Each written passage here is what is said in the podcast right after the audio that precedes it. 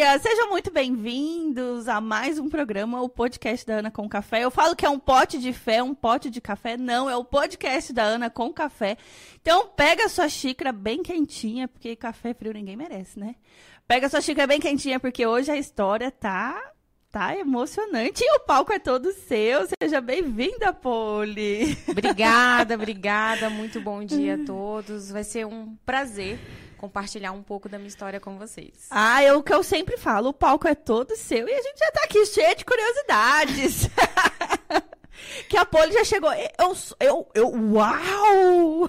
Então, né? Ninguém espera. Ninguém espera, exatamente. Que engraçado, né? Mas se apresente, se conte aí um pouco da sua história, que a gente está super interessada para ouvir.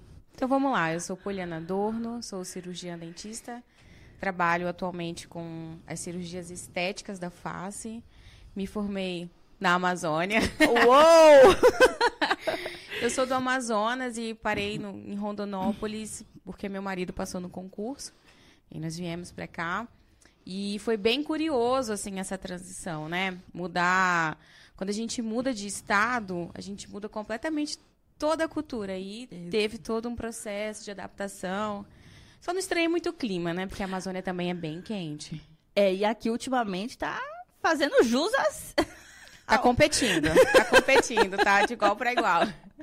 E quando que você mudou? Quando que você formou? Conta pra gente. Eu me formei em 2014, uhum. já tem um tempinho aí, e me mudei para Rondonópolis por partes. Eu, uhum. A gente começou vindo, até porque na época eu trabalhava muito com implantes, então eu não podia simplesmente abandonar aqueles pacientes, porque era, era transicional, né? Alguns pacientes a gente faz a cirurgia e depois implanta, e teve todo esse processo. Então eu tive que ir deixando a minha cartela. A gente começou a mudança para cá em abril de 2018. Uhum.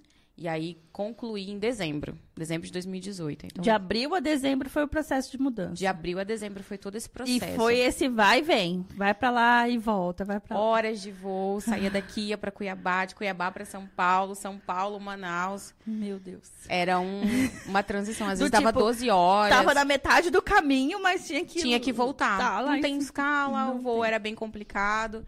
E foi isso. Foram isso durante esses meses e aí depois acabei ainda retornando para Amazonas porque os pacientes não aceitaram. Ainda até as tretas, né? Os pacientes não aceitaram. Não, vem para cá, a gente já tem agenda.